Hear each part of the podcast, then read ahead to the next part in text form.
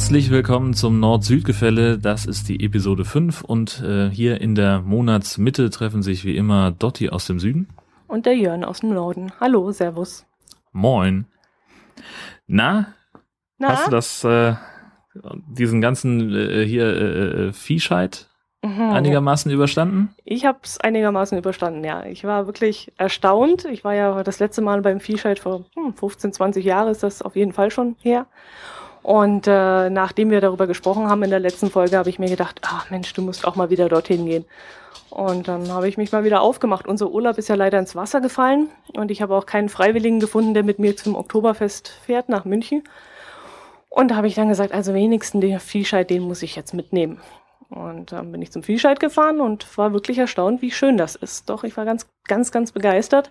Es war sehr imposant. Es sind, glaube ich, 17 ähm, Züge, nennt sich das. Also Mhm. Züge sind runtergekommen mit ungefähr 780 Rindviechern.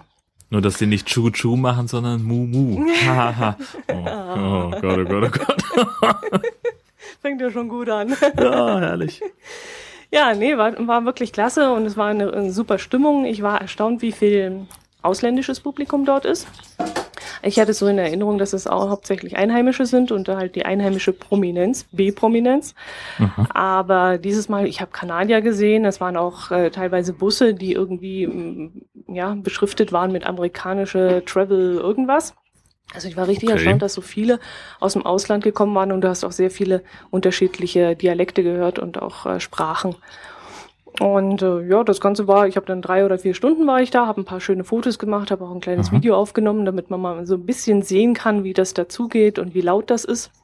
Und ich bin auch wieder heil da rausgekommen, doch.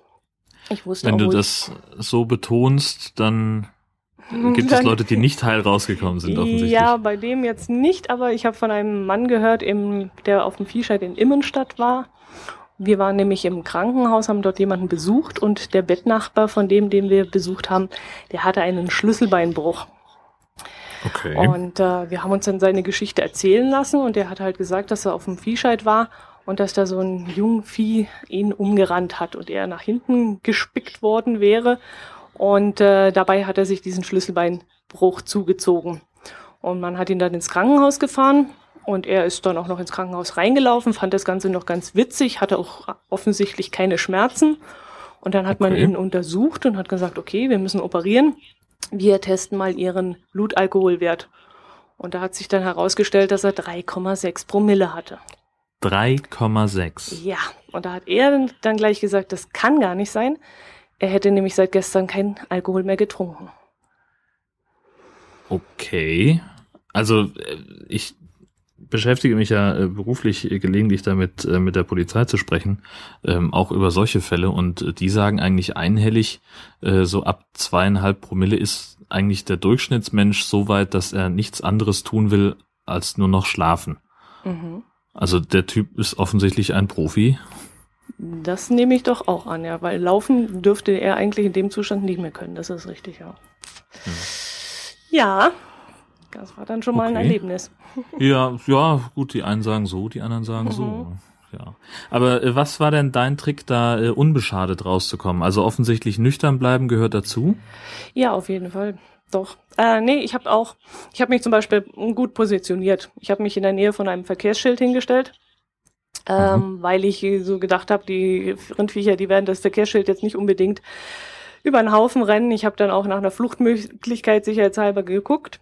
Und äh, was ich immer dabei habe, ist irgendeine Art von Stock. In dem Fall hatte ich einen Regenschirm dabei, weil das nämlich kurz vorm Mhm. Regnen war. Und dann dachte ich mir auch, komm, nimmst du den mit. Und das zeigt dann schon immer Wirkung, weil die Tiere nämlich vor Stöcken Angst haben, weil sie ja damit auch getrieben werden. Ach und so. da haben sie dann schon Respekt davor. Und ich habe den so am, nur am Arm baumeln gehabt. Ich brauchte gar nicht viel tun. Und jedes Mal, wenn ich Mhm. die Kamera so gezückt habe und nach oben gezogen habe, dann sind die vor mir zurückgewichen. Also das hat dann schon Okay. Eindruck gemacht. naja. Hat dann schon geholfen, ja. Es gab Leute, die haben sich neben mir so auf so Holzstapel gestellt, so zwei Meter hohe Holzstapel. Da war eine, ähm, na, wo sie Holz schneiden, so eine, nicht Sennerei, Sägerei. Und da haben die Leute sich oben drauf gestellt. Und das fand ich dann schon ein bisschen gefährlich. Da hätten die ja auch runterfallen können. So wahnsinnig stabil sind die Dinger ja eigentlich nicht. Ne? Sind sie nicht, nee.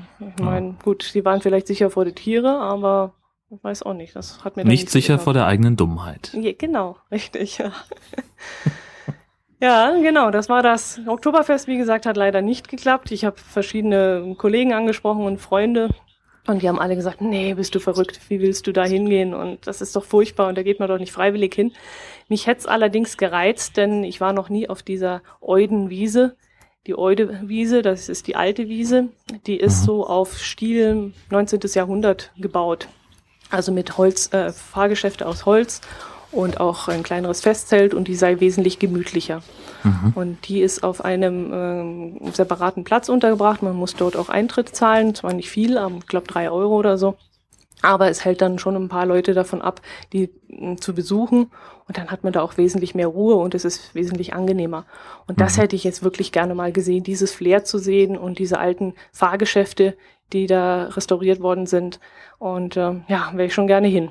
Aber hat leider nicht geklappt. Ist das nicht auch da, wo man auf, auf Neger schießen kann?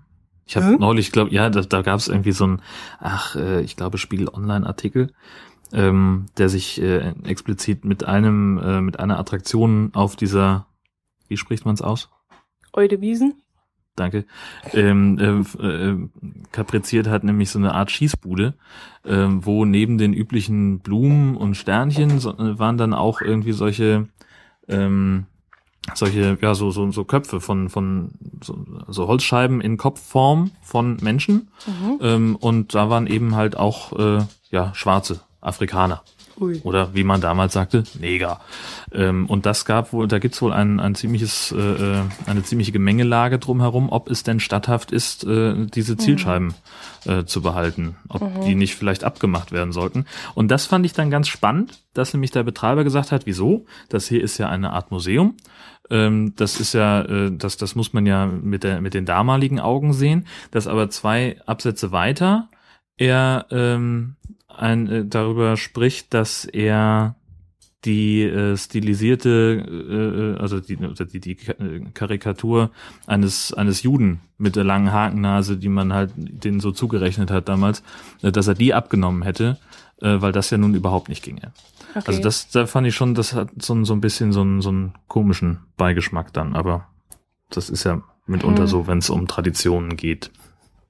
Hm. Hat man würde das ja gerne ich, mal. Würde ich jetzt aber ehrlich gesagt auch so ein bisschen sehen. Also, hm, ich weiß es nicht. Ich würde das jetzt, ich finde es auch ein bisschen übertrieben, dass sie jetzt Asterix und, und Biene Meier umschreiben wollen und solche Sachen, äh, weil da solche, äh, weil da auch Neger genannt wurde oder sowas. Also finde ich dann auch ein bisschen übertrieben, ob sowas sein muss.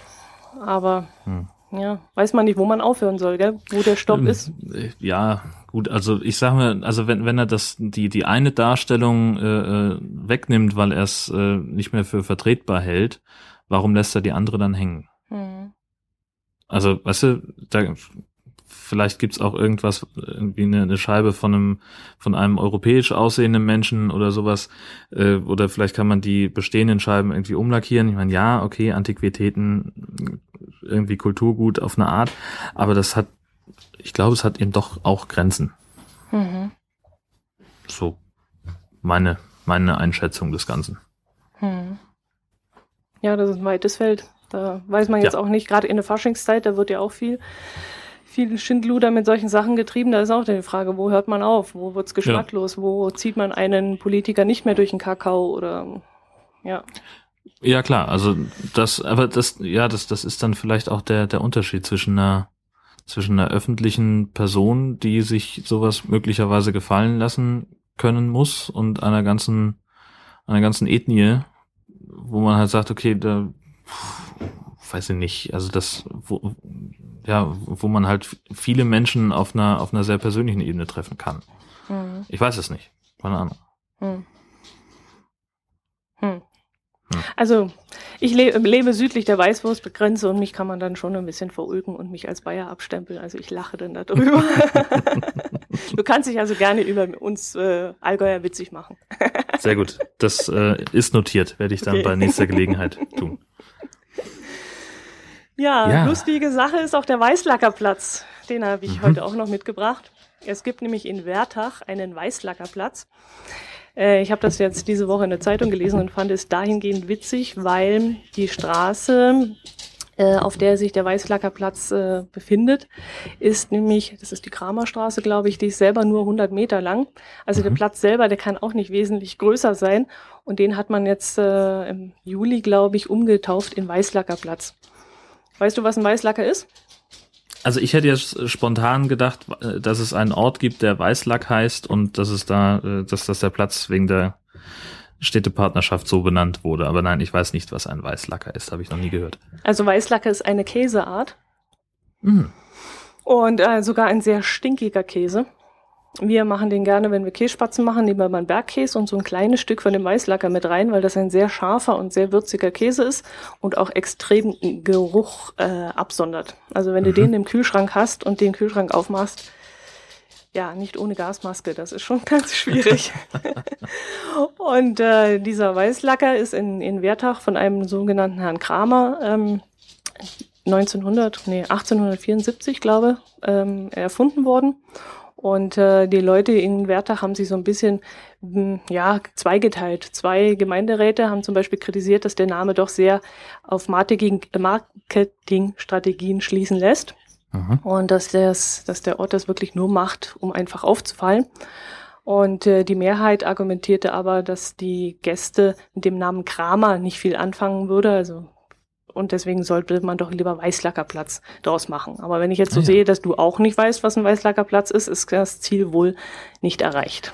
Äh, nein, also nein. Da, also ich würde dann empfehlen, da noch ein Zusatzschild anzubringen, äh, auf dem die Herkunft des Namens zumindest erklärt. Andererseits äh, scheint es ja bei euch doch aus eine, eine gängige Käsesorte zu sein. Bei uns jetzt schon, ähm. aber stell dir mal vor, bei euch würden sie im Norden einen Platz, keine Ahnung, Lapskausplatz oder Spitzkohlweg oder so taufen.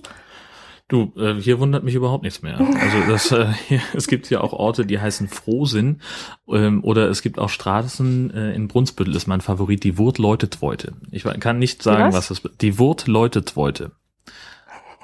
Also ein, ein ja, ein, eine Wurt ist äh, so, so eine Art äh, Hügel, auf dem man äh, ein, ein Haus früher gebaut hat, bevor es Deiche gab, um das vor Hochwasser zu schützen. Also eine Wurtleute, das scheint irgendwie damit zusammenzuhängen. Aber was jetzt genau eine Tweute ist, kann ich nicht sagen. Aber du weißt, wie man schreibt, weil du musst die Shownotes schreiben. Richtig. Wie man spricht, nur ohne F. okay. Ja. Ja, der Weißlackerplatz. Also da fällt mir ein Stichwort Stinkekäse. Ich war kürzlich im, äh, in meinem Lieblingssupermarkt, weil die eine normalerweise ziemlich gut sortierte Käsetheke haben. Ähm, und da hat, ich hatte da nämlich einen sehr würzigen äh, Käse entdeckt und ich wusste ums Verrecken nicht mehr, wie der heißt. Ähm, und dann äh, sagte ich zu der, zu der Frau an der Käsetheke, ich sage, ich weiß nicht mehr, es war so ein ganz würziger Käse, so ein ziemlich cooler Geschmack und sie sagt sofort wie aus der Pistole geschossen, Stinson. Mhm. Und dann haben wir uns beide angeguckt und haben gesagt, nee, mhm. Stinson war es nicht. Also der Käse heißt Stilton und Stinson ist da ist Barney Stinson aus How I Met Your Mother. Mhm. Der auch ziemlich cool ist auf eine Art. Ähm, aber also aber wir haben Stinkekäse ist. Nein, nur gar nicht. Aber wir haben wir haben äh, es, es es fiel uns beiden nahezu gleichzeitig auf, dass es irgendwie nicht stimmen kann. War der Laden in Büsum? Nein, äh, war er nicht in Heide, äh, aber ähm, äh, ja, ist ja zum Glück nicht so weit. Nein, äh, in Büsum war ich äh, vor kurzem dienstlich ähm, auf einem Abendtermin, äh, weil es da ein möglicherweise bald ein neues Hotelprojekt geben soll. Mhm. Und zwar ähm, möchte TUI ganz gerne nördlich von, von Büsum eine Hotel- und Ferienwohnanlage bauen. Die haben also äh, nach eigenem Bekunden sich so ein bisschen in, in Büsum verguckt, finden Büsum toll. Oder ich muss anders anfangen, sie haben so ein ähnliches Projekt schon in, in Mecklenburg-Vorpommern ähm, gebaut, äh, in Boltenhagen, das Iberotel. Ähm, das ist eben auch so eine kombinierte Geschichte aus äh, einem Hotel und mehreren kleinen Ferienwohnungen drum, drumherum. Und das läuft wohl ganz gut. Ähm, und sie haben gesagt, äh, das möchten sie eigentlich auch an der, an der Nordsee haben, weil nämlich äh, die Erfahrung gezeigt hat, dass jemand, der in den Nordseeurlaub fährt, kaum bis gar nicht davon zu überzeugen ist, Urlaub an der Ostsee zu machen. Deswegen müssen sie sich also dahin verlagern, wo der Prophet ist mit dem Berg. Mhm. So. Ähm, und das wollen sie also in Büsum machen, weil sie finden, dass Büsum äh, eine schöne touristische Infrastruktur schon hat und auch eine sehr äh, eine, gute Größe wohl hat. Das waren also die, die Worte von den, von den äh, Planern, ähm, die gesagt haben, sie wollen eben äh, nicht zwingend nur dieses Gebiet, was sie sich da ausgedacht haben, sondern sie wollen eben schon auch die Nähe zu Büsum haben für dieses Projekt. Ähm, und sie haben gesagt, also was, was da ähm, geplant ist, das ist ein Hotel mit 200 Betten und äh, drumherum Ferienwohnungen mit mindestens 350 Betten. Also sie sagen, diese 550, das ist so die Grenze für TUI, damit das wirtschaftlich funktioniert, wie sie das haben wollen. Und das Areal, was sie sich da ausgesucht haben, das ähm, bietet aber eine maximale Ausbaukapazität von ungefähr 1200 Betten. Und das ist für ein, für ein Dörfchen wie Büsum mit äh, nicht ganz 4500 Einwohnern doch schon eine ordentliche Hausnummer. Ich meine, die haben natürlich viele Hotels da. Das ist der, der drittwichtigste Touristenort an der schleswig-holsteinischen Westküste äh, nach Sylt als Ganzes und äh, St. Peter-Ording. Ähm, äh, aber das ist schon auch noch eine Hausnummer, denn da entsteht dann mehr oder weniger ein kompletter neuer Ortsteil. Ähm, und das haben sie also vorgestellt jetzt kürzlich äh, vor einer, also eigentlich sollte das eine Hauptausschusssitzung von, von der Gemeindevertretung sein. Aber da waren so viele Zuhörer, dass die also spontan gesagt haben, na, dann machen wir es hier mal zur Fragestunde. Und dann können die Einwohner mal fragen, was sie denn von sowas halten. Mhm. Und was kam dabei raus? Wie war das Feedback? Ja, sagen wir mal so. Ähm, also man konnte schon ganz genau sehen, wer wer im Büsum im Tourismus steckt und wer nicht. Ähm, also gerade die Leute, die Ferienwohnungen betreiben, die Pensionen betreiben, die sehen das naturgemäß sehr kritisch. Ähm, da waren sehr viele Stimmen dabei, die gesagt haben, äh, weiß ich nicht, äh, das ist zu groß, zu, zu unpassend, äh, das, das kann der Ort gar nicht verkraften, dann wird unser, wird's ja viel zu eng auf dem Deich, wenn da noch so viele tausend Leute mit dazukommen. Ähm, und das ist natürlich dann auch eine große Konkurrenz für diejenigen, die halt äh, ihre kleinen Ferienwohnungen haben. Und das wurde da nicht so angesprochen, aber es ist selbstverständlich eine Konkurrenz für diejenigen, die in den letzten 20, möglicherweise 30 Jahren nicht mehr so viel in ihre Ferienwohnung investiert haben dass die auf dem neuesten Stand ist sozusagen. Also das ähm, hat man ja eben auch da, wo viel Tourismus ist. Ähm, da gibt's eben auch Leute, die sagen, na gut, das hat jetzt 30 Jahre funktioniert. Ähm, das wird auch noch die nächsten 30 Jahre funktionieren. Äh, und da muss ich nicht so viel für tun, weil es, und das ist auch belegt, ähm, es gibt eben viele Leute, die schon seit Jahrzehnten regelmäßig nach Büsum kommen und da jedes Jahr ihren Urlaub zu verbringen. Und die haben natürlich dann ihre Stammhäuser, wo sie halt gerne und immer hingehen. Und möglicherweise ähm, sagen sich die Betreiber dann auch, naja gut, da muss ich dann halt auch nicht so viel tun, die Leute kommen ja ohnehin. Und wenn jetzt so ein neues Hotel dazukommt mit Schicki und Clicky Bunti äh, und ganz tollen neuen Ferienwohnungen, die auf einem ähm, auf einem ganz anderen Level sind, äh, dann ist, geht bei denen dann vielleicht die Belegung zurück. Und das sagte auch jemand, ähm, TUI soll doch lieber mal dafür sorgen, dass die bestehenden Ferienwohnungen ausgelastet sind. Die wären ja, hätten ja jetzt schon eine Belegungsrate von teilweise nur 60 Prozent. Werden die, ähm, können, können die gebucht werden über TUI, diese Ferienwohnungen, die es schon ähm, gibt? Das wurde zumindest dann in Aussicht gestellt, dass man also, ähm, dass das TUI also jetzt schon dabei ist, den, den Katalog für die nächsten fünf Jahre zu planen und dass man also sich mit seiner Anlage, mit seinem Hotel, mit seiner Pension auch in diesen Katalog beispielsweise aufnehmen will, lassen kann, weil ähm, ähm, TUI eben nach Büsum will und nicht einfach so irgendwas machen, sondern die wollen auch, sagen sie, ähm, sich mit dem Ort äh, identifizieren, wollen das Angebot aufeinander abstimmen, wollen also keine Konkurrenz, sondern eine Ergänzung machen, mhm. sagen die. Sagen jetzt natürlich die Büsumer, die halt dagegen waren, das waren so ungefähr 100 Leute da, äh, und die ersten, also die, die meisten haben eigentlich dagegen geredet, ähm, zumindest gefühlt. Ähm, die sagen halt, das kann ja nur eine Konkurrenz sein, wir haben ja hier schon alles. Und ja, wie gut, kann man das so noch eine, weiter ergänzen? So, so eine Veranstaltung kommen ja normalerweise auch nur die Gegner. Die, die es befürworten, gehen ja selten dorthin. Na, es waren, es waren schon auch welche da. Ähm, da waren also ein, ein Mann, der hat sich so nach einer Stunde zum, als, als erster positiver äh, Argumentator gemeldet äh, und der sagte also, ähm, dass Büsum jetzt gerade ähm, in einem in einer Art Umbruch ist. Ähm, in einer in einer Phase ist, äh, in der Büsum so in den letzten 50 Jahren noch nicht war. Ähm, und er hat das, also er hat, hat das nicht ganz so gründlich äh, ausformuliert, aber es ist so, dass Büsum ja eigentlich war das mal ein sehr großer Kurort, ähm, wo auch die Infrastruktur sehr stark auf, auf Kurgäste ausgerichtet war. Und jetzt ist es halt, es wird immer schwieriger, Kuren zu bekommen. Das heißt, die, die eigentliche, die, diesen Kurbetrieb, ähm, wie es den früher mal gab, den, den hat man ja jetzt nicht mehr nach den ganzen Gesundheitsreformen. Äh, und dementsprechend müssen die sich jetzt einfach verändern. Und dementsprechend gehen auch die Übernachtungszahlen zurück, weil es halt Leute gibt, die nur zur Kur gekommen sind. Und jetzt, wo sie keine Kuranwendung mehr bekommen, ähm, dann kommen sie halt nicht mehr. Ähm, und der sagte halt, wir haben jetzt hier mit diesem Ding die Chance, Büsum wieder zukunftsfähig zu machen und wieder zurückzukommen zu den zwei Millionen Übernachtungen pro Jahr, die wir mal hatten. Ähm, und das war eigentlich so das, das Hauptargument, dass, dass viele dann auch aufgenommen haben, die dafür gesprochen haben. Dieses, das Thema Zukunftssicherheit, ähm, das Thema neue Arbeitsplätze, dadurch eben auch neue Leute, die herziehen, ähm, neue Impulse auch für die, für die lokale Wirtschaft, die jetzt nicht direkt vom Tourismus lebt, sondern halt Händler in der Fußgängerzone oder sowas. denn auch da, sagt er, werden ja die Leerstände auch nicht weniger. Ähm, also da sind halt, was im Augenblick in der Fußgängerzone von 300, 400 Metern sind, stehen sieben Geschäfte leer.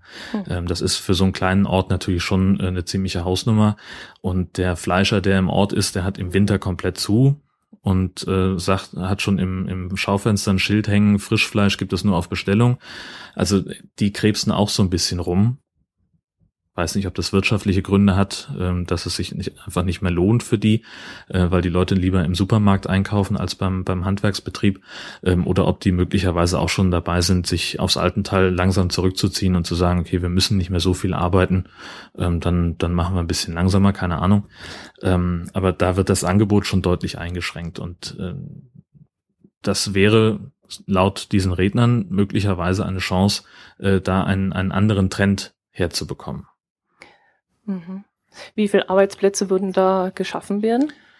Na, das, so weit sind sie noch gar nicht. Mhm. Ähm, der, der eine, der da das Wort ergriffen hat, der sagt, er hat selber lange in der Hotellerie gearbeitet und er sagt, wenn wir über 500 äh, oder 600 Betten reden, dann sind das mindestens 200 Arbeitsplätze, mhm. die da entstehen. Ähm, direkt und indirekt. Ähm, dann soll da auch noch ein, ein unabhängig von TUI ein Gesundheitszentrum entstehen.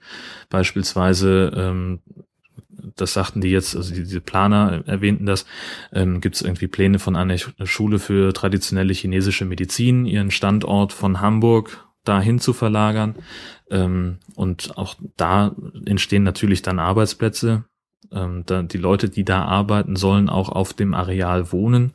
Also es ist nicht keine, keine reine Feriengeschichte, sondern auch ein, ein, ein, eine Mischnutzung, ein, ein Wohngebiet auch mit drin. Und äh, da gibt's einige, die sich da, die sich da doch äh, große Hoffnungen machen. Andere wieder sagen, das kann die Kanalisation nicht aushalten. Wir haben sowieso schon Verkehrschaos im Ort und also da kann man wirklich davon sprechen, dass der Ort gespalten ist. Mhm. Und dass es eine langwierige Sache werden wird. Naja, also Tui sagt, also Tui war selber nicht da, ich, deswegen benutze ich Tui jetzt erstmal synonym für, für dieses Planungsbüro, das, das das Konzept vorgestellt hat. Ähm, die sind jetzt in der in der Planungsphase, die haben jetzt ein grobes Konzept davon, was sie vorhaben, haben eine, eine Machbarkeitsstudie grundsätzlich gemacht, wo sie gesagt haben, okay, die, wir brauchen diese 550 Betten. Ähm, was sie jetzt brauchen, ist ein Grundsatzbeschluss von der Gemeinde. Mhm. Ähm, die Gemeindepolitik muss jetzt sagen, ja, wir können uns grundsätzlich vorstellen, dass wir das wollen. Und erst dann können sie weitere Planungsschritte machen, können sich also mit der Gemeinde abstimmen, was vielleicht Rahmenbedingungen sind, ähm, können auch mit der mit der Landesplanung sprechen, ähm, denn ganz viele Sachen werden halt aus Kiel ähm, so ein bisschen sollen so ein bisschen gesteuert werden. Das heißt, es gibt zwar grundsätzlich die Entscheidung, Büsum als touristisches Vorranggebiet äh, zu zu behandeln. Es kann aber sein, dass die Landesplanung sagt, naja Leute, 1200 Betten ist echt ein bisschen viel, vielleicht reichen auch 600 oder 700. Ähm, das sind alles noch Sachen, wo sie auch sagen, das müssen sie noch auskaspern und das müssen sie alles noch, noch erfahren. Es muss auch noch eine, eine Verträglichkeitsstudie geben, ob Büsum das überhaupt in der Form verkraften kann. Und diese Ergebnisse, sagt sie, ähm, müssen da alle mit eingearbeitet werden in weiteren Planungen. Und dann ist der nächste Schritt, ähm, ja, eine, eine Bauleitplanung gegebenenfalls zu bekommen. Also bis dahin hat Büsum auch immer noch die Chance zu sagen, nee, wollen wir doch nicht. Schade, aber ist jetzt raus. Und dann irgendwann wird, wird Baurecht geschaffen und dann fangen sie an. Ähm, also da stehen sie wirklich noch ganz am Anfang. Aber dieser Grundsatzbeschluss, der soll wohl in diesem Jahr noch fallen. Mhm. Ja, immerhin kann man bei TUI annehmen, dass die Finanzierung gesichert ist. Das äh, scheint so zu sein, genau. Andererseits sagte die Planerin auch, ähm, TUI macht, äh, also hat auch die, die Betreiberschaft schon zugesichert, aber die machen das immer nur für die nächsten fünf Jahre. Ähm, mhm. Das ist möglicherweise auch noch etwas, wo, ähm, wo sich äh, die Politik äh, vielleicht ein bisschen absichern möchte, ähm, dass sie sagen, okay, Büso muss aber eine Zusage haben von der TUI, dass es halt nicht nur fünf Jahre sind. Oder sie müssen irgendwie eine, eine, eine ein Konzept entwickeln, äh, was nach den fünf Jahren damit passieren soll. Es soll ja dann nicht leer stehen, sondern im Idealfall äh, vernünftig weitergenutzt werden. Und also auch darüber wird noch zu sprechen sein, das ist ganz klar. Mhm. Wir haben hier unten etwas Ähnliches, deswegen habe ich wegen der Finanzierung gerade gefragt. In äh, Urlau nennt sich das, es ist in der Nähe von Leutkirch im baden-württembergischen Allgäu. Da will ein holländischer Investor einen Bungalowpark mit einem circa 5000 Quadratmeter großen Freizeit- und Spaßbad bauen. Aha. Und da sollen dann zusätzlich 800 bis 1000 Ferienhäuser entstehen. Und ein Ferienhaus soll so zwischen 55 und 215 Quadratmeter groß sein. Und da sollen dann zukünftig zwischen vier bis zwölf Personen pro Haus untergebracht werden. Also das ist dann auch eine erkleckliche Sache, sage ich mal. Und äh, 85 Prozent des Gebietes liegen auf baden-württembergischem Boden und der Rest auf bayerischem mhm. Boden.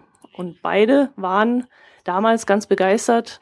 Aus touristischer Sicht sollte das ein Highlight der Region werden.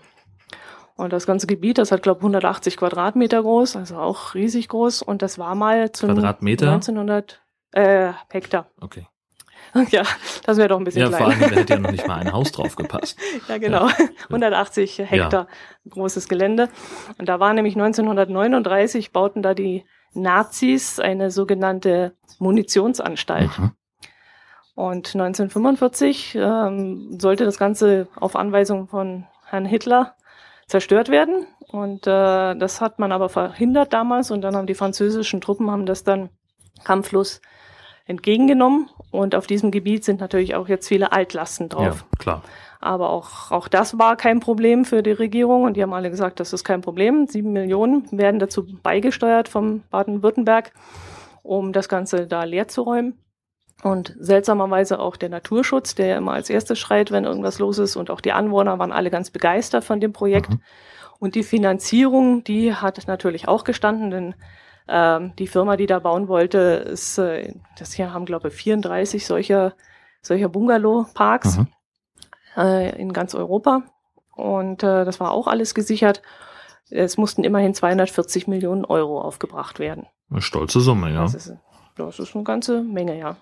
Ja, und dann warteten alle, nachdem alles eigentlich reibungslos abging. Ich war damals ziemlich erstaunt, dass alles so glatt geht und keiner da Widerspruch einlegt mhm. und auch die ähm, Bayern und Baden-Württemberg da so super zusammengespielt haben und gesagt haben, ja, hier ist noch ein Naturschutzgebiet, aber das können wir dann dorthin ausweiten und dafür knapsen wir hier was ab. Also es lief alles wunderbar. Eine Traumbaustelle sollte da eigentlich entstehen. Ja, ja bis 2011, 2012. Da hieß es dann plötzlich Pustekuchen. Es sei nämlich plötzlich kein Geld mehr da. Hm. Es würden Geldgeber fehlen. Und äh, als Grund wurde dann genannt die Wirtschaftskrise und dass die Tourismusbranche kränkeln würde. Und aus dem Grund könnten sie jetzt nicht mehr bauen. Mhm.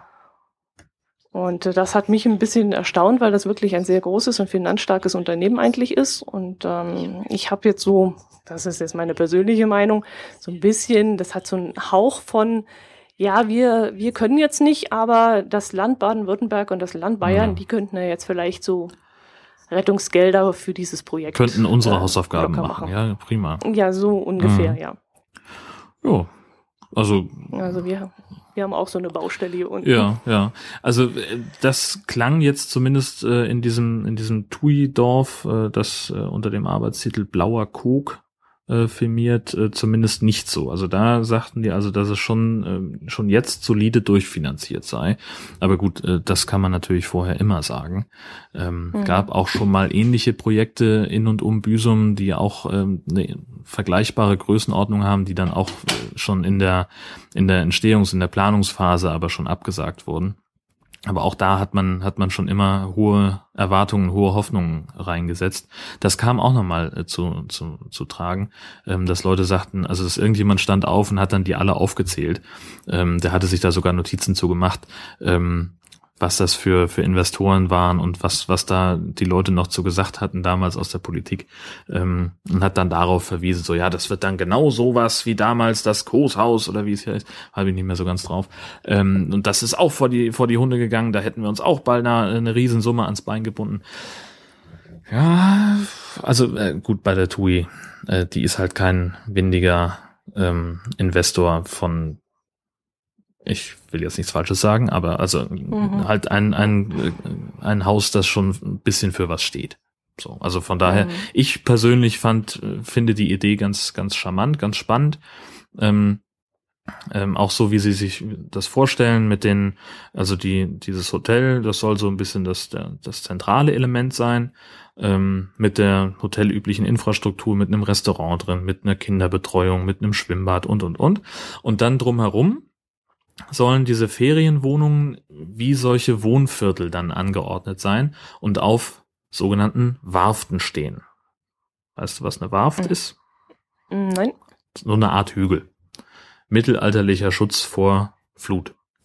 Also da mhm. hat man halt so ein, so ein ähm, ja. wo, wo soll das eigentlich äh, hingebaut werden? Ähm, das ist nördlich von Büsum. Ähm, da gibt's äh, zwi also zwischen Büsum und Westerdeichstrich, da gibt's halt so ein paar Felder, ähm, die wohl grundsätzlich dafür geeignet sind, das sogenannte. Ist das dann noch hinter dem Campingplatz? Ja, genau. Also im Prinzip, okay. der Campingplatz bildet ja nahezu die, die Ortsgrenze gewissermaßen äh, und mhm. da noch ein Stückchen weiter äh, auf den Feldern der neuen Kog halt. Mhm. Ist das kein Naturschutzgebiet? Nein. Mhm. Also offenbar nicht, sonst würden sie da nicht planen. Mhm. Und sonst hätte ihnen äh, die Gemeindepolitik vielleicht schon viel früher eine Absage erteilt. Das ist nicht der mhm. Fall. Mhm. Also ich fahre da gelegentlich auch mal längs, weil man da auch noch zu einem Deichabschnitt ähm, hinkommt, äh, an dem wir uns immer ganz gerne aufhalten, nach Stinteck. Ähm, das sieht also von vorne also komplett aus wie landwirtschaftliche Nutzfläche. Mhm. Was sagst du dazu? Also ähm, äh, verträgt das dieser kleine Ort? Das, das ist eine wirklich spannende Frage. Das, äh, da, das, das wüsste ich auch gern. Also, ähm, ich sag mal so, in der Zeit, wo, ähm, wo so richtig die Ferienpeitsche knallt, also dieses Jahr hatten wir so eine Woche, ähm, wo alle Bundesländer gleichzeitig äh, Ferien hatten, da war es schon verdammt voll. Also da habe ich auch eher einen Bogen um Büsum gemacht ähm, was so zumindest den, den, die Fußgängerzone anging. Das ist so der Bereich, wo ich mich meistens rumtreibe, wenn ich da bin. Ähm, ich weiß nicht, wie es da auf dem, am Strand oder auf dem Deich aussah. Ähm, aber gefühlt war es da schon echt voll. Da hatten sie nun auch eine Belegung von, ich glaube, 98 Prozent oder sowas ähm, in der Zeit. Ähm, wenn da, ich mir vorstelle, dass da jetzt halt noch mal, weiß ich nicht, 500 oder 1000 Leute dazukommen, ähm, pff, da, also ich würde mal sagen, das löst dann noch einige Folgeinvestitionen aus. Mhm. Beispielsweise in Restaurants oder weitere Läden oder irgend sowas. Ähm, also wenn das tatsächlich kommt, dann denke ich, dass sich, äh, dass sich Büsum danach auch nochmal enorm weiterentwickeln könnte. Mhm. Wobei natürlich der, der Platz dafür im, in, in, in der, im Zentralort ich will immer Innenstadt sagen, aber es ist natürlich ein Dorf. Ähm, also da, wo die Fußgängerzone ist, ähm, da gibt's natürlich relativ wenig Möglichkeiten, sich noch irgendwie zu erweitern. Ne? Also mhm, da müsste man dann noch mal gucken, was da überhaupt möglich ist. Ähm, aber ich denke, dass das Potenzial grundsätzlich dann da wäre. Mhm. Mal gucken. Also spannend ist es. Ähm, es sieht für mich, also auf den ersten Computervisualisierungen, die ich jetzt da auf dieser Sitzung gesehen habe, ähm, sieht es auch sehr spannend aus. Ähm, ich will mal gerade gucken. Vielleicht finde ich äh, nachher für die Shownotes dann ähm, noch äh, zumindest einen Link, ähm, unter dem wir dann mal illustrieren können, wie es da möglicherweise dann aussehen soll. Mhm, das wäre super, ja. Ja. Ja. Das wäre klasse. Das wäre sehr klasse, ja, genau, richtig. Ähm, dann habe ich noch eine Geschichte äh, gefunden, mehr oder weniger auf, auf äh, Facebook. Ähm, die Kirchengemeinde von Heide ist gerade dabei, äh, eine der Hauptkirchen, also im Prinzip die, die zentrale Hauptkirche von Heide, die St. Jürgen-Kirche, ähm, zu sanieren oder zumindest den, den Glockenturm und die Uhr zu sanieren. Und dabei sind sie jetzt auf eine Zeitkapsel gestoßen. Oh, cool. Ja, das sind äh, drei äh, Gefäße.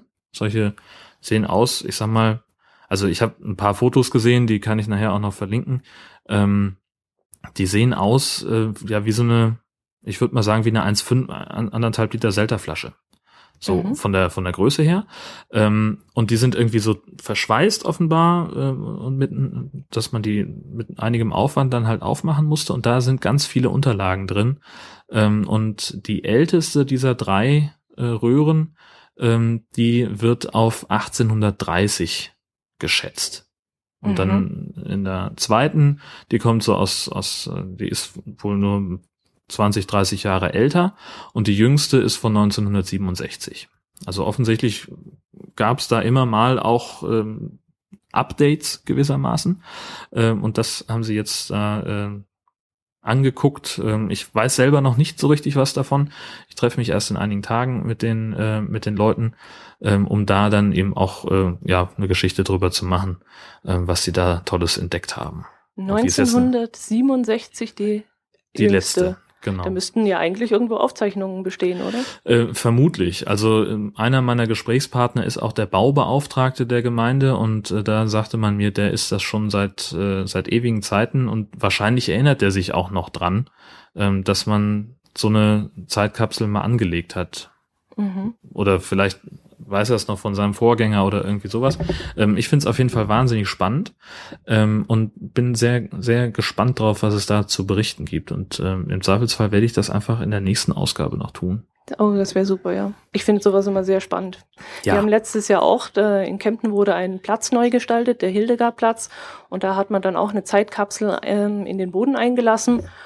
Da wurde vorher von der Allgäuer Zeitung und vom äh, Marketing, Kempten Marketing, wurde dann aufgerufen, die Leute sollten sich melden und hinkommen und sagen, was sie dort reinlegen möchten. Ich habe die Sache dann nicht weiter verfolgt, ähm, habe jetzt aber gelesen vor zwei, drei Wochen, dass da anscheinend von Wikipedia irgendwelche Berichte reingelegt worden sind äh, rund um Kempten, also die Themen rund um Kempten und das Allgäu äh, mhm. behandeln. Und das fand ich dann doch ein bisschen schade. Ich hatte immer so im Hinterkopf, dass man vielleicht in so eine Zeitkapsel auch spannende, spannendere Sachen reinlegen kann als irgendwelche Briefe oder Erzählungen. Also ich könnte mir zum Beispiel vorstellen, wenn man vor 30 Jahren eine äh, Musikkassette reingelegt hätte und in 150 mhm. Jahren findet das jemand und sagt sich dann, ja, was ist das denn eigentlich gewesen? Was könnte oder? das damals gewesen sein? Ja, klar. Genau. Mhm.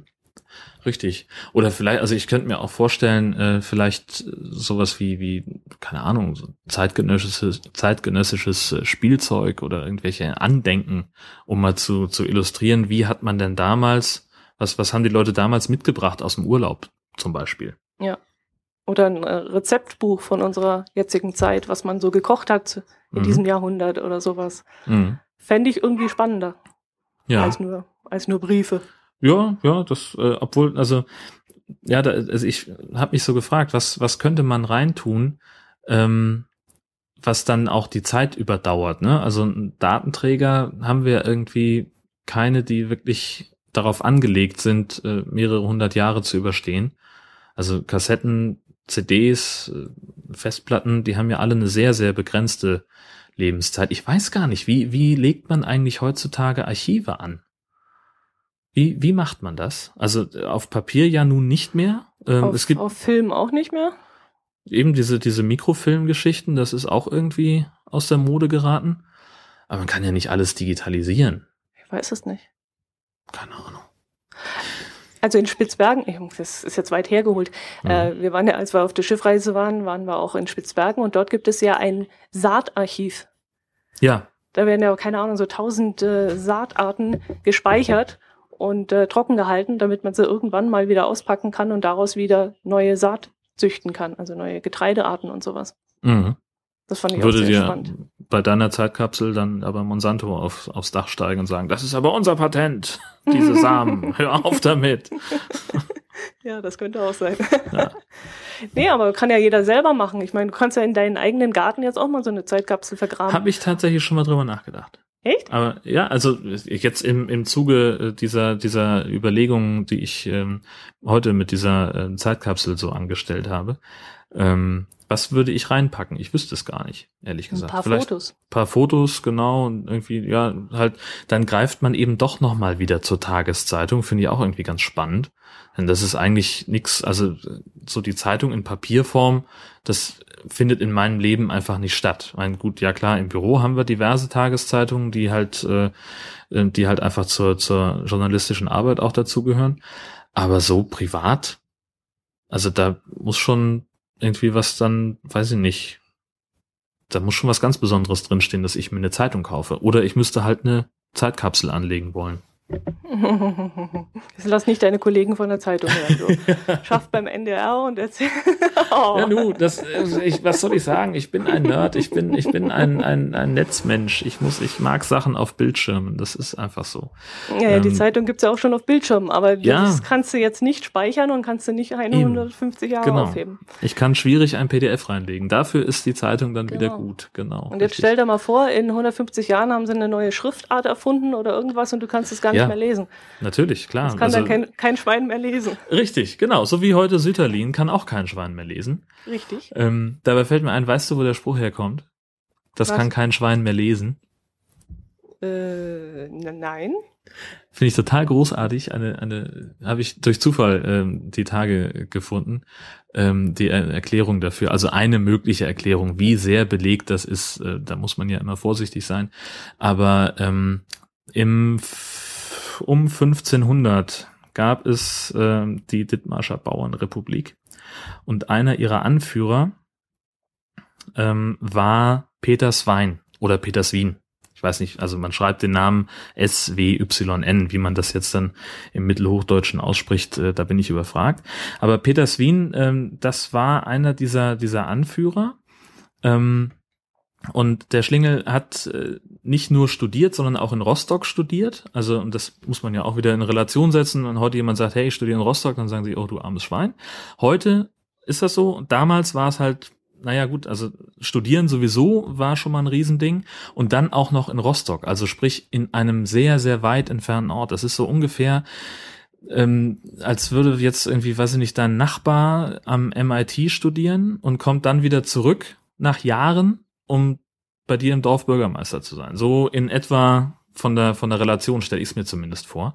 Also der der war furchtbar schlau für damalige Verhältnisse und war, das reicht ja schon, äh, um als furchtbar schlau zu gelten, reichte es damals ja schon lesen zu können. Und seine Familie war also sehr belesen im wahrsten Sinne des Wortes. Und als Peter Svein oder Swin irgendwann äh, um 1537 ist er gestorben, lese ich gerade.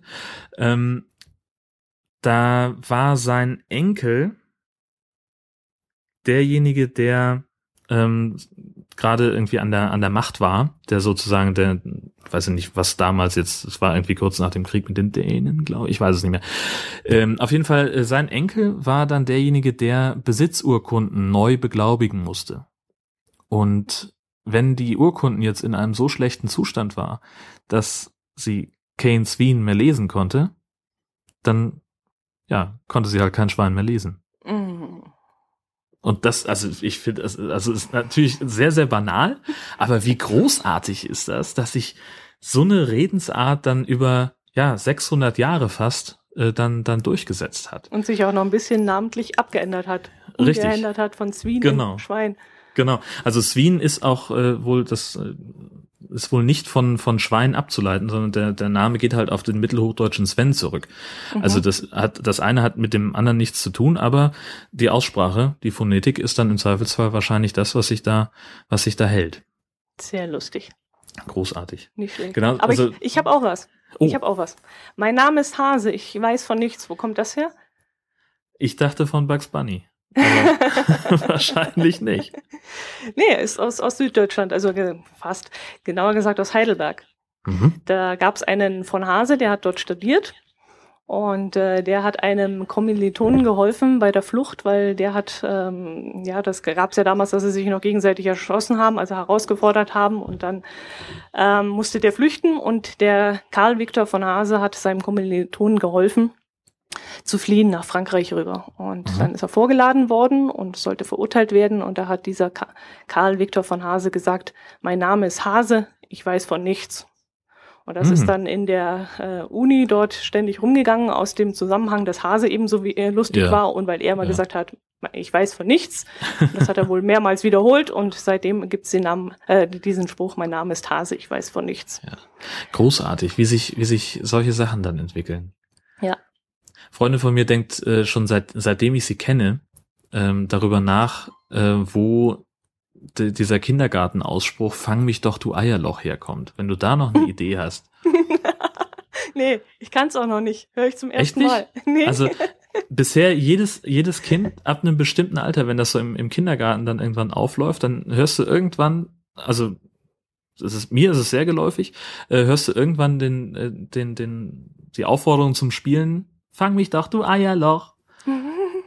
Und das, das kann, unabhängig voneinander, können das alle Kinder auf einmal.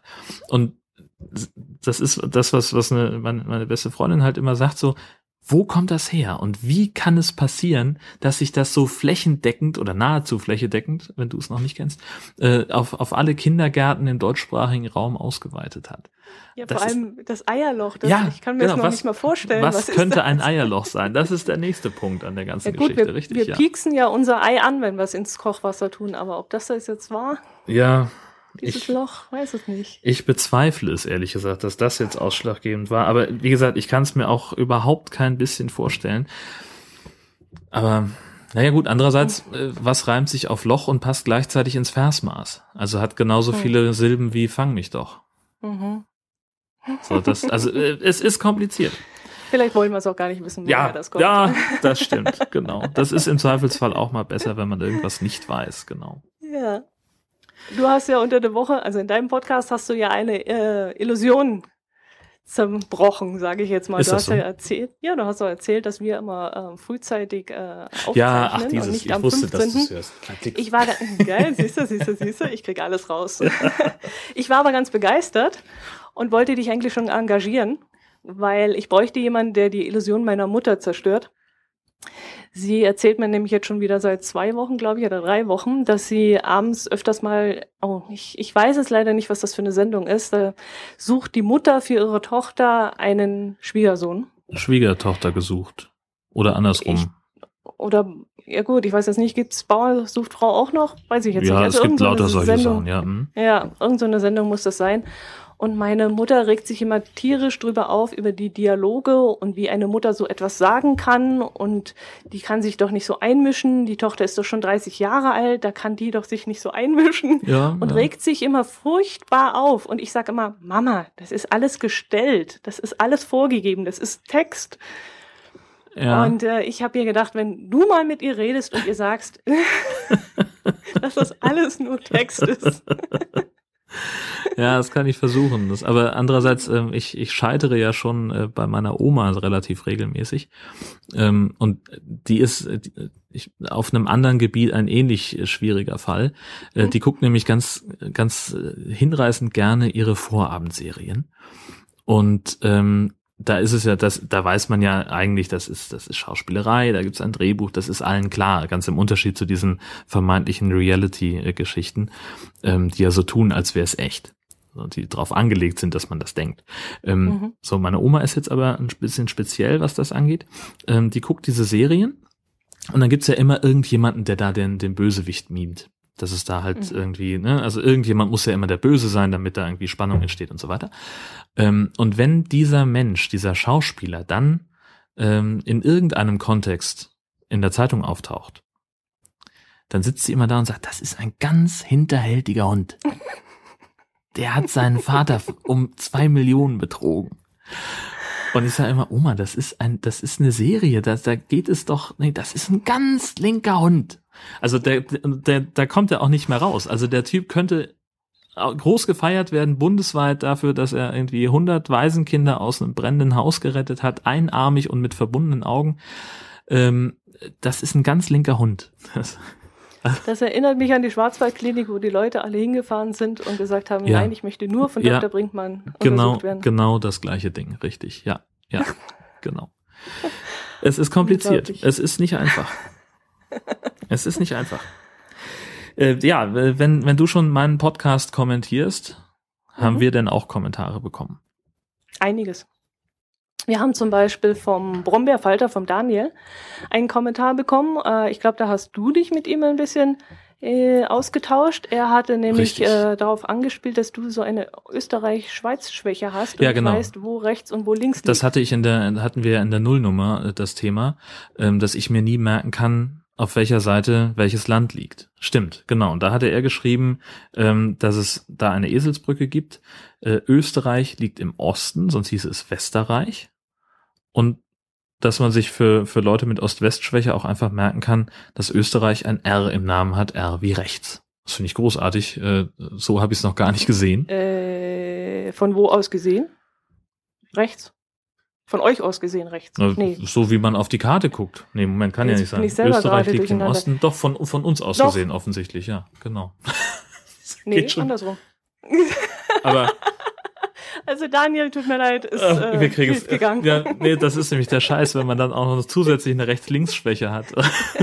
oh Gott, oh Gott, oh Gott. Ich weiß gar nicht, ich habe ja, ich habe ja, also Daniel ist ja Busfahrer und ich habe ja selber mhm. mal als sowas ähnliches wie, wie Busfahrer gearbeitet. Ich müsste mich eigentlich auf Karten besser orientieren können, als ich es hier gerade zum Besten gebe. Also Du hattest da war, damals aber schon Navigations Na, Navigationsgerät Ich hatte das große Glück, dass ich immer nur Linie gefahren bin, immer zwischen Kiel so, und Hamburg hin und her. Da verfährt man sich nicht so leicht. Da okay. ist es auch nicht so wichtig, wo Osten und Westen ist. Es geht ja immer nur nach Norden und Süden. Ja. Und das kriege ich hin. Wir haben noch einen weiteren Kommentar gekriegt und zwar von Januszka63 von der Jana. Die äh, kommentiert auch gerne über Twitter auch und hat uns auch schon bewertet und so. Ähm, die hat mich richtig zum Denken angeregt und zum Austauschen mit meinen Kollegen und Freunden, denn sie hat mal gefragt, ähm, was für uns eigentlich Heimat bedeutet.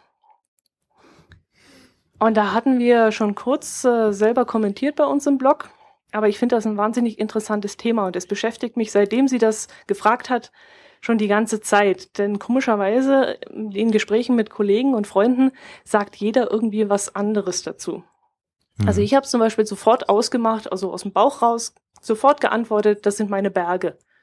Also die Landschaft, die prägt mich doch sehr und das ist meine Heimat. Und auch der Dialekt, den Sie hier unten sprechen. Wenn ich irgendwo in Norddeutschland den Allgäuer Dialekt höre, dann ist das für mich Heimat. Dann fühle ich mich gleich wohl und irgendwie angekommen. Und das waren so zwei Sachen, die mich jetzt so angesprochen haben. Ja, äh, ich, äh, also ich habe ja ganz, ganz ähnlich geantwortet darauf, nämlich auch die Landschaft, nur dass ich ja immer das Gefühl habe, dass Berge die Aussicht verstellen. ähm, also auf dem Deich stehen und aufs Wasser oder aufs Watt gucken, ähm, das hat schon, das hat schon eine ganz, ganz wichtige heimatgebende Funktion für mich. Ähm, natürlich so richtig, richtig, richtig frische Krabben direkt vom Kutter sind, sind Heimat. Ähm, und ja, das, was, was hier halt so, so alltäglich erscheint, also die, die Art, wie Leute sich begrüßen auf der Straße, äh, also sprich, die, die fünf verschiedenen Varianten des Moinsagens. Ob ich jemanden kenne oder ob der mir nur zufällig begegnet, ob ich was von ihm will, also sprich, ob ich ein Gespräch anfangen will. Das sind alles unterschiedliche Arten, Moin zu sagen. Ähm, und das, das ist was, dass ich, dass ich wirklich sehr, sehr, sehr vermissen würde. Ja, doch, auf jeden Fall. Also das, das ist sowas.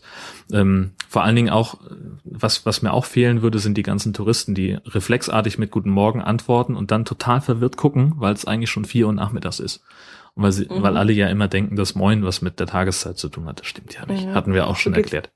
Ja, so geht's bei uns mit Grüß Gott. Ja. Wenn ich in den Norden komme und sage Grüß Gott, dann gucken die Leute auch immer etwas seltsam und dann denke ich, äh, ja, okay, es ist jetzt genau. was ganz Normales bei uns, den lieben Gott zu grüßen. Ja, ich weiß es nicht. Also ein Kollege von mir hat gesagt, auch sofort spontan Berge. Allerdings hat er das Argument gebracht, er ist halt Skifahrer. Und wenn er irgendwo an der Nordsee oder Ostsee leben müsste, dann könnte er nicht mehr Skifahren und das würde ihm fehlen. Ja. Und ein anderer Kollege, der hat gesagt, gar nichts würde ihm fehlen. Und da war ich ganz entsetzt, habe gesagt, das, das geht doch nicht, du musst doch ein Heimatgefühl haben. Und da hat er gesagt, nein, da wo mein, mein Haus ist, meine Umgebung, mein Garten, da wo ich arbeite und mich in der Arbeit wohlfühle, da ist meine, mein Zuhause. Und er könnte auch überall auf der Welt arbeiten. Und dann habe ja. ich gesagt, ja gut, aber überall auf der Welt, dann würde dir auch die Sprache vielleicht fehlen, weil natürlich ist es was anderes, wenn du von Norddeutschland nach Süddeutschland ziehst oder von, von Deutschland nach Amerika oder so. Dann ist ja nochmal eine, Sprach, eine Sprachbarriere dazwischen, wo du mhm. vielleicht dich auch freust, wenn du nach Jahren mal wieder Deutsch hörst. Aber er hat gesagt, nein, das wäre ihm alles egal, wenn das Umfeld stimmt, wenn er seine Frau dabei hat, seine Kinder und äh, wenn die Arbeit stimmt und die Kollegen in Ordnung sind, dann ist das dort seine Heimat. Also kann der ich, war gar nicht so verwurzelt. Kann ich grundsätzlich verstehen. Also ich habe ähm, hab auch mal so gedacht. Also ich bin halt, ja, ich arbeite ja beim Radio und da ist es halt nicht ganz so einfach reinzukommen. Gibt keinen keinen echten Ausbildungsweg dafür, wie jetzt im Handwerk oder so. Ähm, sondern da muss man halt ja Praktika machen und man muss im Zweifel dahin gehen, wo die Arbeit ist. Das habe ich ein paar Jahre gemacht, habe dadurch in, weiß ich nicht, ich glaube, bin zehnmal umgezogen in sechs Jahren oder so ähm, und habe auch immer so dieses Gefühl gehabt, äh, da wo ich arbeite, da wo ich gerade bin, da bin ich zu Hause. Ähm, ja, und dann kam ich, kam ich nach Norddeutschland, kam ich nach Schleswig-Holstein. Ähm, und jetzt habe ich dieses Gefühl halt nicht mehr. Also ich äh, habe eher so den, so, ich möchte mir gar nicht vorstellen müssen, wie es wäre, woanders zu arbeiten oder zu leben. Ähm, sondern die Vorstellungen von woanders leben, die beschränken sich bei mir tatsächlich alle auf Schleswig-Holstein und tatsächlich auch sehr stark auf die Küste. Also ich würde noch nicht mal so sehr, so gerne im Binnenland wohnen wollen, glaube ich. Mhm. Mhm. Das ist auch was von mir, äh, wo ich so gedacht habe. Ich könnte, glaube, auch an der Ostsee leben, weil es halt so markant ist, weil es halt etwas Besonderes ist. Ich glaube, ich würde mich jetzt in irgendwelchen anderen Gebieten, wo es nicht dieses, dieses Extreme gibt, nicht so wohlfühlen. Also innerhalb von Mitteldeutschland oder so gibt es paar Gebiete, wo ich sagen würde, da, da reizt mich gar nichts. Aber auch wenn ich an der Ostseeküste oder an der Nordseeküste ziehen könnte, ähm, ich würde trotzdem immer wieder sagen, das Allgäu ist meine Heimat. Und ich würde dann wahrscheinlich wieder in Urlaub wieder zurückfahren und mich freuen, sechs Wochen im Jahr im Allgäu Urlaub zu machen oder so. Hm. Also das würde mich schon, ja, äh, es würde mir fehlen einfach. Ja, kann ich mir vorstellen. Also ich, ich fahre ja auch äh, immer wahnsinnig gerne zu meinen Eltern nach Hessen. Da, ne, da bin ich halt groß geworden. Ähm, aber ich bin dann auch immer sehr froh, wenn ich dann wieder zu Hause bin. Und irgendwie weiß Also ich du ver vermisst jetzt in Hessen nichts. Hm, also äh, ich vermisse nichts an Hessen, nein. Also nein, im Wesentlichen nicht. Alles, mhm. alles Wichtige habe ich hier. Oder die, also ja. In Hessen kann ich nicht bei Windstärke 7 auf dem Deich stehen.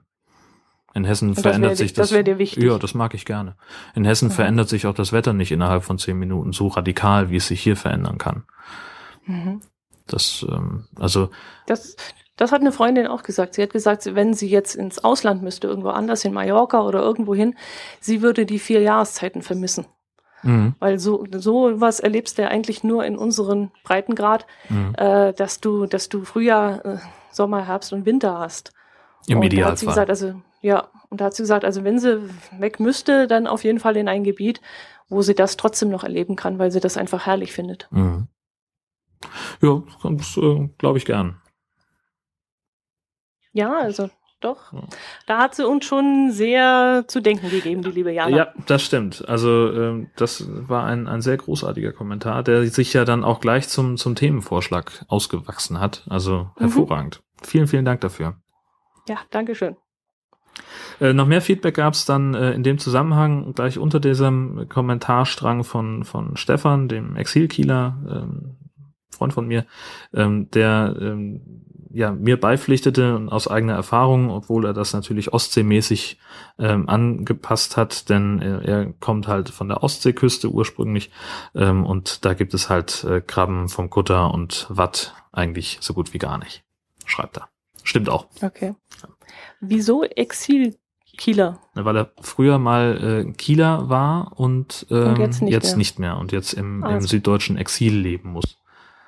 Okay, dann kann er ja aus eigenen Erfahrungen sogar davon berichten, er, was er jetzt vermisst. Genau. Mhm. Ja, ansonsten ähm, hatten wir, es gibt neue Follower, wenn ich recht ins, äh, informiert bin. Mhm, das wären der Ben, der Simon, der Daniel von dem, vom Brombeerfalter, dann ein Saluzin HB, und, ein. Steff und der, der Stefan Winkler. Der bei genau. genau. Und wir sind auch erwähnt worden. Aha. Und zwar sind wir in die, in die Liste, in die Podcaster Geburtstagsliste aufgenommen worden von den Nullnummern. Dort werden alle aufgenommen, die äh, irgendwann mal ja, eine Nullnummer produziert haben und dann einen Podcast gestartet haben. Aha. Und dort sind wir jetzt mit, äh, wann haben wir ange- angefangen? 15. Mai, glaube ich, Sowas, ja. sind wir eingetragen worden. Wie schön. Jo, und der Brombeerfalter hat uns auch in seinem Podcast erwähnt. Und äh, das möchten wir uns natürlich herzlich bedanken dafür. So, und ich glaube, wir hatten noch eine Erwähnung, wenn ich mich richtig erinnere. Was hatten wir noch? Da war noch ein Podcast und zwar Hit Mist Germany. Und die haben in der 96. Au- Ausgabe unter anderem von dem Leben in einer Baumgrundschule erzählt und Mhm. kamen dann auf, ich weiß nicht, wie sie dann auf uns kamen, aber wir wurden dann als Podcast-Empfehlung genannt und das fand ich dann super cool. Ähm, dafür möchten wir uns dann ganz herzlich bedanken. Ja, großartig. Äh, Das, ähm, ja, äh, auch von mir vielen, vielen Dank. Ähm, und ich werde dann jetzt gleich mal, wenn wir hier fertig sind, äh, nachher die äh, 96. Folge, sagtest du? Mal anhören. Ja, was haben wir noch? Hatten wir noch was auf unserer, auf unserer Themenliste? Hm, ich glaube, wir haben nichts weiter, nein? Nee, ich glaube nämlich auch. Und ja, damit haben wir auch, wir sind, wir kommen so exakt bei einer Stunde raus, übrigens dieses Mal. Das ist wirklich beängstigend. Ähm, ja, also unser, unser geplantes Ziel war eine Stunde ähm, über die Unterschiede und Gemeinsamkeiten zwischen Nord- und Süddeutschland ähm, zu sprechen, erkläre ich hiermit für absolut erfüllt. Und äh, ich würde sagen, wir hören uns einfach nächsten Monat wieder. Genau, in Mitte des Monats um, am 15. um 12 Uhr wieder. Genauso machen wir's. Tschüss. Okay, Servus.